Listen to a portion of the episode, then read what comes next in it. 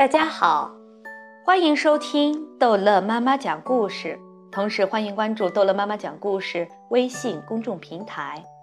今天，逗乐妈妈要讲的是《彼得兔全集之菲洛西家的小兔子》。瞧，麦古里古先生手中的袋子里装着什么呢？听说莴苣吃多了会打瞌睡。说到蜗居的催眠效果，菲洛西家的小兔子们深有体会呢。冒失鬼小本杰明长大后娶了表妹菲洛西，他们生的几只小兔子被大家叫做菲洛西家的小兔子。小本杰明家的东西总是不够吃，他只好经常向表弟彼得借几颗圆白菜当晚餐。因为彼得有一个小菜园，不过有时候彼得也没有多余的圆白菜借给小外甥们。这时候，小本杰明就会带着小兔子们跑到垃圾堆里捡东西吃。有一天，垃圾堆里居然长出了不少莴苣。菲洛西家的小兔子们吃完莴苣后，竟然倒在草坪上睡着了。小本杰明呢？他在睡着前还没忘记头上盖一个纸袋子。呼呼，小兔子们睡得可香了。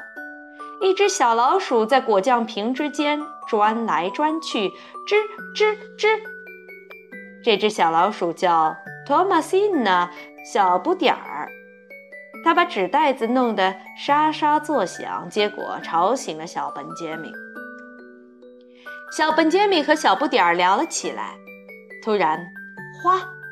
麦古里古先生把一堆刚割完的碎草倒了下来。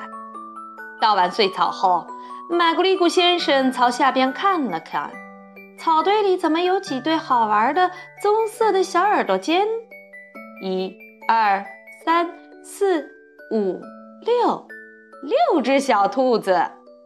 麦古里古先生赶紧爬下去，把睡熟中的小兔子一个一个地扔进了装碎草的口袋里。麦古里古先生把口袋系好后，扔到了围墙上。他要先去整理自己的割草机。麦古里古先生刚走，菲洛西就出现了。他正在找自己的孩子们呢。这时，小本杰明钻了出来，他取下口袋，安慰的。快要哭出来的菲洛西说：“我们的孩子在口袋里。”聪明的小不点儿用尖牙在口袋底部咬了个洞。小兔子们被一个一个的拽了出来。小本杰明和菲洛西在垃圾堆里找了一些烂菜叶，塞到了口袋里。接着，他们就藏到了矮树丛里，等着麦古里古先生回来取口袋。没过多久。麦古里古先生就回来了，他提起口袋就往回走。小本杰明一家小心地跟在麦古里古先生的后面。他们看到麦古里古先生进了家门，小兔子们悄悄地爬到窗前，竖着耳朵偷听。砰！口袋被重重地摔在石板上。一、二、三、四、五、六。六只小兔子，麦古里古先生掰着手指头，笑呵呵地数着。小兔子们在窗外听得差点笑了出来。菲洛西家最小的那只兔子爬到了窗台上，麦古里古太太把手伸到了口袋里去抓兔子，摸到的却是一些烂蔬菜。麦古里古先生既惊讶又生气，拿起一个烂西葫芦就往窗外扔，正好砸到了窗台上的小兔子。这一下可真够疼的。小本杰明和菲洛西赶快带着小兔子们回了家。好，这一集的故事就讲到这儿结束了。